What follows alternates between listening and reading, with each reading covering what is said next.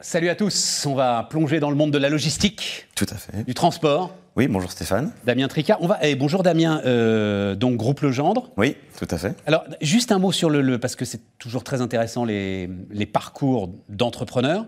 Euh, tu as passé 24 ans au sein du groupe. Euh, et donc, j'ai démarré en tant qu'ingénieur logistique, puis j'ai gravi les différents échelons pour être associé à la famille Legendre en 2007. Et j'ai repris l'entreprise il y a maintenant un an, euh, puisque la famille Legendre n'avait pas forcément de successeur derrière.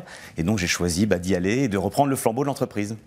Avec, pardon, hein, enfin, t'es pas obligé de répondre, hein, parce qu'on est dans le bon côté, etc. Je respecte ça, mais euh, non, non, mais c'est un enjeu fondamental pour l'économie française, la transmission d'entreprise. Euh, voilà, la, vallée, euh, enfin, la, la, la falaise démographique, elle marche aussi pour les dirigeants d'entreprise. Tout à fait. Avec une aide capitalistique de la famille pour que justement cette transmission se fasse. Dans Alors, la famille est restée actionnaire minoritaire aujourd'hui de la nouvelle holding qui a été mise en place sur le mécanisme. Par contre, je me suis associé avec une société d'investissement euh, on a mis du temps à la trouver parce que donc, hein. ouais voilà, euh, indépendante aussi, euh, qui a les mêmes valeurs que les nôtres, qui nous laisse le temps d'investir, qui me laisse aussi l'autonomie de décision et d'action.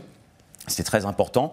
Et donc aujourd'hui, même si je suis minoritaire aujourd'hui euh, au sein de l'actionnariat, j'ai 100% des pouvoirs pour faire avancer le groupe. Et puis j'espère passer le relais d'ici euh, quelques années, euh, une dizaine d'années, on verra. C'est assez formidable parce que c'est sur une activité, donc on parle de transport, on parle de logistique, c'est sur une activité quand même dont on se dit que enfin, les marges sont ultra étroites, les négociations avec les donneurs d'ordre, c'est l'enfer, la hausse de l'énergie, l'ensemble des contraintes carbone, enfin bref vous avez tout sur la tête quand même. Là. On a pas mal de sujets, mais nous on essaie de se, se, se, se différencier par rapport aux autres entreprises. Donc une entreprise familiale hein, qui date de 1945, et on a six activités principales, euh, quatre activités, quatre métiers toujours tournés autour de la, la chaîne logistique de valeur. Donc le transport multimodal, donc transport routier, aérien, maritime, ferroviaire. On a la logistique d'entreposage. Attends, attends, attends, attends. Des, transports. Je comprends que tu as des camions, ça, il n'y a pas de problème.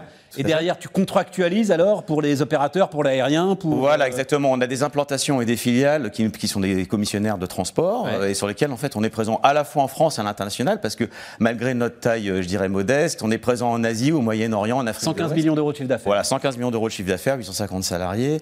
Et donc on, on essaie d'avancer avec l'ensemble de nos filiales et on arrive à contractualiser via. On a, on a mis en place des partenariats avec des réseaux. Donc on a aussi bien des réseaux au niveau transport européen que transport mondiaux pour pouvoir nous permettre de délivrer l'ensemble des marchandises de nos clients dans le monde entier. Mais alors, euh, question peut-être un peu brutale, mais pourquoi est-ce qu'ils tolèrent finalement une boîte de 115 millions d'euros de chiffre d'affaires? Pourquoi est-ce qu'ils ont besoin, ces réseaux, ces euh, marques très puissantes qu'on connaît, on les voit sur l'autoroute, pourquoi est-ce qu'ils ont besoin d'acteurs de taille moyenne comme toi? Bah, Nous, en fait, on se positionne toujours sur de la gestion de projet. En fait, on a vraiment une expertise métier euh, qui nous permet en fait d'amener vraiment la gestion d'un projet de bout en bout. On ne se contente pas simplement d'affréter le conteneur ou de positionner le camion.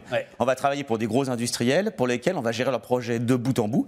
Euh, par exemple, euh, d'un produit très technique, très sensible au départ de Chine, qu'on va pouvoir délivrer en France avec des notions d'emballage industriel, des notions de prestations à valeur ajoutée. On est même capable de faire du montage et de l'intégration, par exemple, au Moyen-Orient sur des écrans de 35 mètres carrés. Donc c'est vraiment de la logistique très spécifique où là, il y a des coordinateurs, des chefs de projet qui sont vraiment nos valeurs des, des, ressources fondamentales qui nous permettent, si vous voulez, de vraiment avancer sur ces sujets-là. Équivalent chef de chantier sur. Euh, c'est un peu ça, effectivement, c'est un peu ça, avec une couche IT quand même importante et puis bah, des équipes qui s'engagent. Notre richesse, c'est nos collaboratrices et collaborateurs. On a vraiment des équipes techniques, fidèles, qui s'engagent à nos côtés et qui nous permettent vraiment d'amener une valeur ajouter au-delà des tâches standards, je dirais, de transport et de logistique. Face au blocage de la Chine, tu peux euh, faire la différence de par ces réseaux-là, euh, justement Oui, la Chine. Bah, oui, Comment est-ce que vous avez géré cette aventure incroyable bah, Déjà, ce qu'on a fait, c'est qu'on a soutenu nos équipes sur place parce qu'elles ont vécu un calvaire euh, très clairement à Shanghai. donc, c'était un peu compliqué sur la Chine pendant cette période.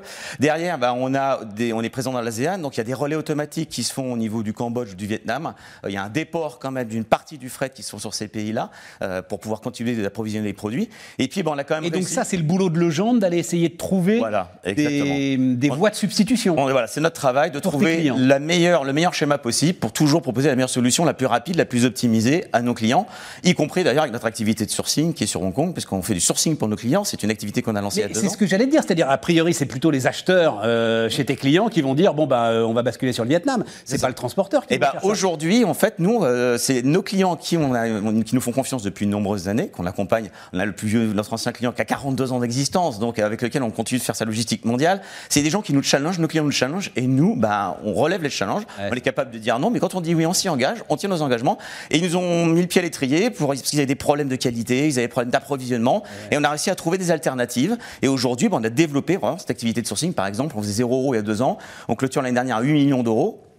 Je pense que cette année, on sera autour des 12 millions d'euros. C'est une activité en plein essor et pour 85% de la clientèle qui est la clientèle française. Donc on travaille pour des entreprises françaises et on va les aider sur ces territoires à mieux gérer leurs approvisionnements. Oui, mais sourcer quoi, par exemple? Qu'est-ce que tu Eh ben, on source. Alors, on source des produits qui sont des produits euh, sur catalogue, sur commande. On est spécialisé, par exemple, dans le meuble design. On, on, source énormément de meubles design, soit pour des pure players du e-commerce, soit pour des revendeurs euh, de magasins classiques, de réseaux magasins classiques.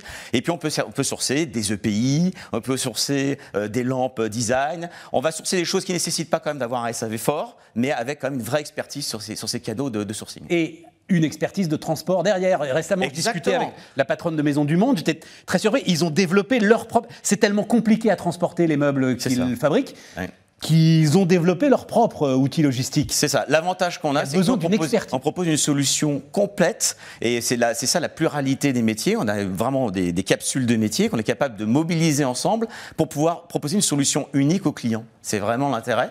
Et donc, du coup, ben, on est capable de sourcer, de gérer les approvisionnements maritimes, de distribuer en France, de faire la préparation commande, le picking. Vraiment, on est capable de gérer tout ou partie de la supply chain, toujours en fonction du désir du client. On s'adapte au désir du client, on ne va pas lui imposer quoi que ce soit. Par contre, on va essayer de le challenger, lui proposer les solutions les mieux adaptées. Et alors, je vois, je vois spécificité sectorielle, le luxe, par exemple, on comprend bien que transporter du luxe, c'est.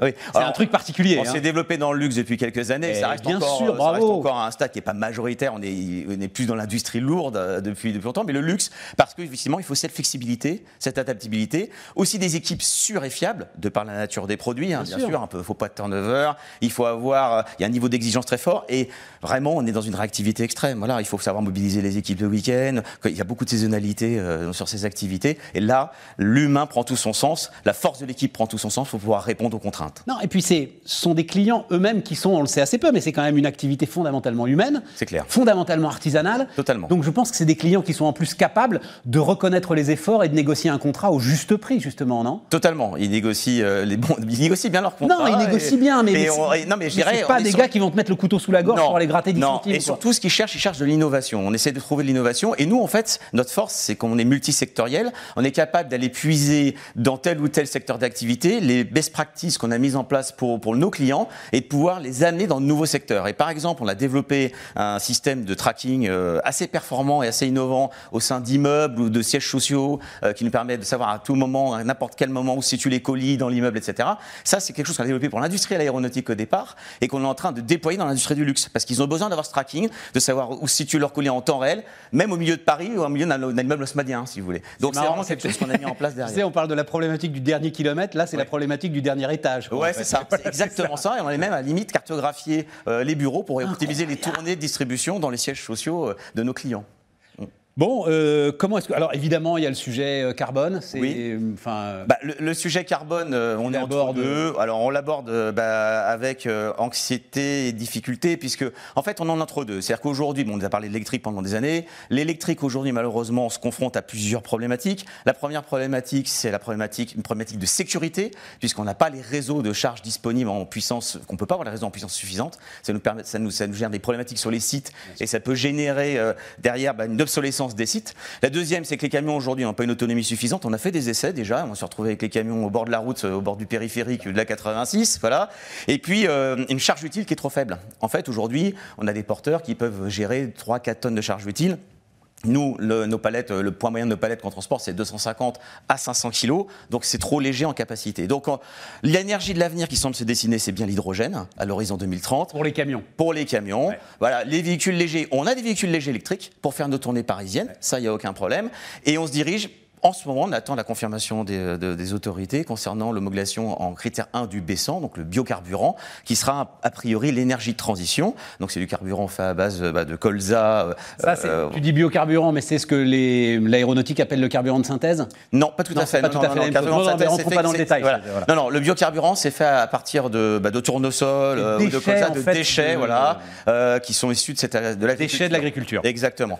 Et, et l'avantage, c'est que ça, ça, peut se mettre dans des moteurs classiques et et on peut derrière adapter maintenant les nouvelles générations de camions qui sortent ont la capacité d'adapter les injecteurs pour pouvoir les mettre avec ces. Avec ces... L'heure est à la concentration pour terminer Oui, tout à fait. C'est un secteur qui se concentre beaucoup. Nous-mêmes, nous avons de bonnes ambitions. Il y a encore énormément de tout petits. Ah oui, il y a. Aujourd'hui, on entend souvent, il y a à peu près 12% des entreprises de transport qui sont en cours de cessation, à, l'orée de se vendre. Eh ben Parce qu'il y a énormément de dirigeants d'entreprise bah, qui se retrouvent à, l'âge de partir à la retraite, vivre une autre vie, et qui se retrouvent, euh, qui n'ont pas forcément préparé leur succession. Et puis, euh, les, hausses des, les hausses de l'énergie ont mordu les marges. Oui, euh, les marges, et puis bah, des problèmes aussi de, de, besoin de fonds de roulement et de trésorerie, parce que quand vous êtes à l'international, vous avez pris des conteneurs qui sont multipliés par 5 ou 6 en quelques mois, il faut pouvoir tenir la cadence et pouvoir alimenter les fonds. Donc ils sont, ils sont face à ces problématiques-là, et nous, bien sûr, bah, on va essayer de trouver des entreprises qui soient compatibles avec nos valeurs pour pouvoir bah, demain avancer ensemble. Damien Tricard est donc le gendre qui nous accompagne.